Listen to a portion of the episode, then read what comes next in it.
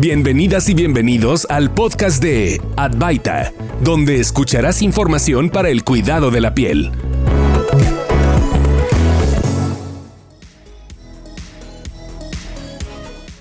Bienvenidos a Advaita, el podcast para el cuidado de la piel que resolverá dudas médicas de la mano de especialistas.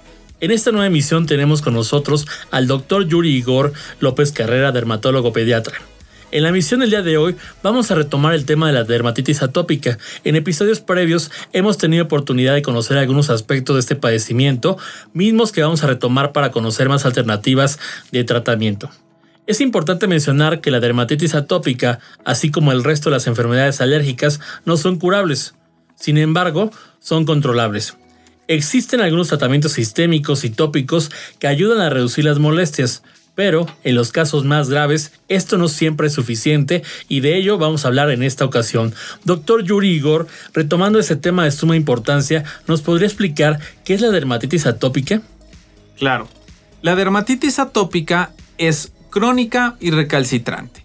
¿A qué me refiero con esto? Es una enfermedad que va a durar muchos años, no siempre de la misma intensidad. Hay pacientes que se les quita entre comillas la dermatitis atópica alrededor de los 5 o 6 años, pero hay pacientes que continúan hasta la etapa del adulto. Y recalcitrante me refiero a que es una enfermedad que va a tener brotes con muchas cuestiones. Ya se hace con cuestiones como el clima, el calor, el frío, el estrés o algunos tipos de alimentos en ocasiones también me pueden afectar a estos pacientes. Doctor, Seguramente el público que nos escucha quiere saber qué diferencias existen entre la dermatitis atópica leve y la severa. Claro, es muy importante entender que las diferencias no siempre son de qué porcentaje de piel está afectado, sino qué tanto me está afectando a mí la calidad de vida. Pero en general podríamos hablar de que una dermatitis atópica leve afecta menos del 10% de la superficie corporal y una severa arriba del 30%. Pero como les decía, muchas veces estos pacientes más se van enfocados hacia qué tanta comezón tengo, en qué momento me da la comezón, si me deja dormir, no me deja dormir, o es más, si la piel me arde o me duele, eso puede avanzar al tipo de dermatitis atópica, que aunque sean zonas muy pequeñitas, pero que me estén dando una alteración en la calidad de vida a mí o a mi familia, se me vuelve moderada o se me vuelve severa. Otro aspecto a resaltar en cualquiera de estos casos, ¿cuándo debemos acudir al médico o cuándo debemos de tomar la decisión de ir a revisión? Bueno, aquí cuando tenemos un paciente que ya tiene inflamación en la piel de forma recalcitrante, como les decía que varias veces le está pasando lo mismo, ya hay que ver al médico. Si el paciente además empieza a notar un enrojecimiento, costras amarillentas, que le salen vesículas, alguna cuestión extra, quiere decir que ya está infectado y este paciente necesita ser valorado por un médico. Que tus síntomas o tus signos sean todavía cada vez más severos, que no estén mejorando con lo que tú en general utilizas o que no se te esté quitando en unos pocos días, sí vale la pena ir con el doctor y que si de por sí ya tienes un buen diagnóstico, ya te dijeron que tienes una dermatitis atópica, te han dado tratamientos y a pesar de estos tratamientos tú estás peor, vuelve a ir con tu médico o busca un especialista extra para esto, porque la verdad es que por ejemplo los pediatras atienden muy bien a estos niños, conocen la enfermedad, pero hay ciertas cosas que ellos ya no pueden hacer y ahí lo que tienes que buscar es o un alergólogo, un dermatólogo o un dermatólogo pediatra. Como lo hemos platicado en emisiones anteriores, el uso de tacrolimus es una alternativa para la dermatitis atópica, pero ¿qué otra alternativa tenemos para tratar la dermatitis atópica leve? Aquí en México tenemos dos diferentes medicamentos tópicos que son los inhibidores de calcineurina como es el tacrolimus y los medicamentos esteroideos. En este caso de los medicamentos esteroideos hay cambios en la molécula que me ayudan a tener una mejor potencia de este medicamento o mayor penetrabilidad o diferentes cuestiones. Entonces, los esteroides son medicamentos muy buenos para la dermatitis atópica porque actúan muy rápido, pero hay que saber indicarlos en cada uno de nuestros pacientes. En el caso de que la dermatitis atópica llegue a ser severa, ¿qué alternativas de tratamiento existen? Aquí lo que tenemos que entender es que muchos de los pacientes van a responder adecuadamente a esteroides tópicos desde baja potencia. Si nosotros ya estamos dando un esteroide de baja potencia con un perfil de seguridad adecuado, por ejemplo como la de Sonida, y las lesiones no me están mejorando, hay que subir un poquito la potencia, por ejemplo dar alguna mometasona. Se hace en crema, ya se hace en ungüento que me cambie un poquito la potencia y que me quite más ese efecto antiinflamatorio. Y en ocasiones cuando las lesiones son ya muy crónicas, muy gruesas, podemos utilizar medicamentos como el clobetasol, que es el otro esteroide, pero de mucho más alta potencia.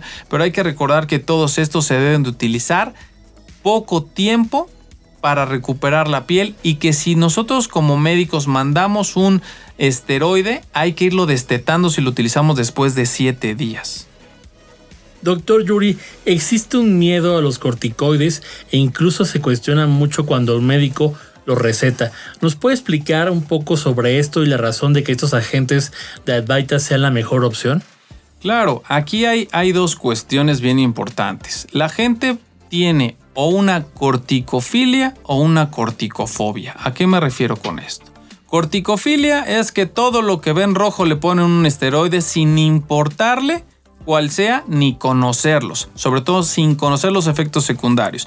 Ya no hablamos ni siquiera de estas triples combinaciones que vemos en el mercado que son terribles, en las cuales tienen un esteroide de alta potencia fluorinado con un antibiótico y un antimicótico, que esa combinación debería estar prohibida. Desde ahí nosotros sabemos que eso no funciona. Si tú estás dando este medicamento a alguien es porque simplemente no sabes qué tiene. Entonces hay que acudir a un médico para que dé un diagnóstico adecuado y dé el tratamiento adecuado y al contrario la corticofobia, los pacientes que le tienen un pavor al usar esteroides. Cuando uno les menciona esteroides, lo primero que piensan, el niño ya no va a crecer, el niño va a tener alteraciones en las gónadas, el niño va a tener otras complicaciones.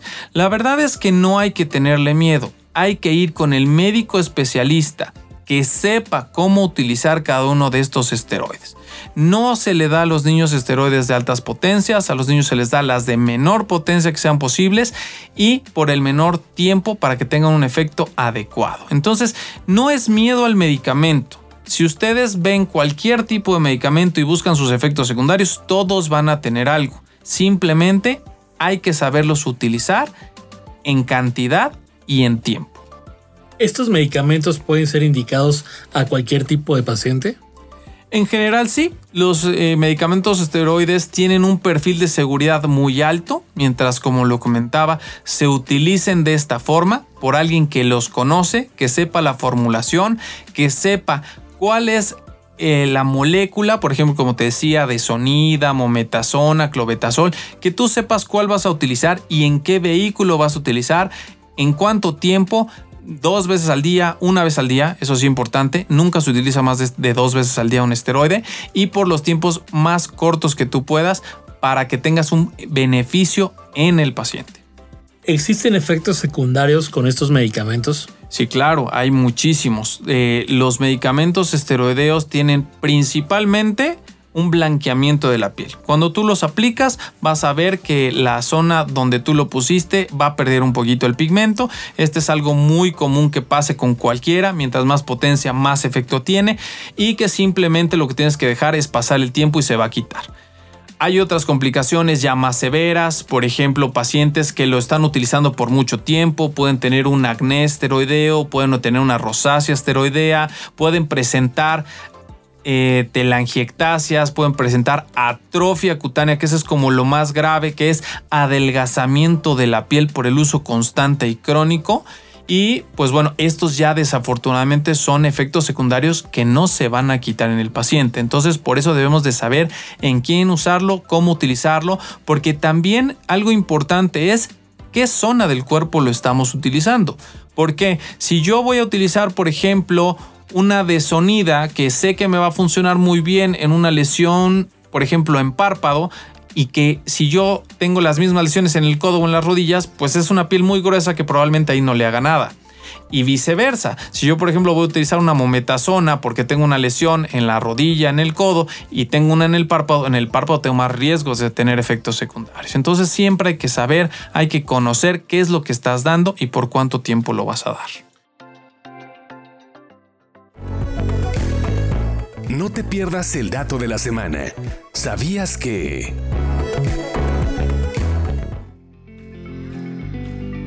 En México se realizaron 114 encuestas en donde el 56% de los participantes fueron alergólogos, 38% dermatólogos y 5% pediatras. Los encuestados refirieron que entre sus pacientes el 90% de los menores de 18 años presentaba dermatitis atópica leve, 8% moderada y 2% grave. Los mayores de esa edad, 89% leve, 6% moderada y 5% grave. Estamos llegando al final de esta última emisión y quiero agradecerle al doctor Yuri Igor López Carrera, pediatra y dermatólogo, por la información que nos ha ampliado acerca de la dermatitis atópica. Si tú que nos escuchas tienes más preguntas acerca de este tema, no dudes en enviarnos un correo para más información.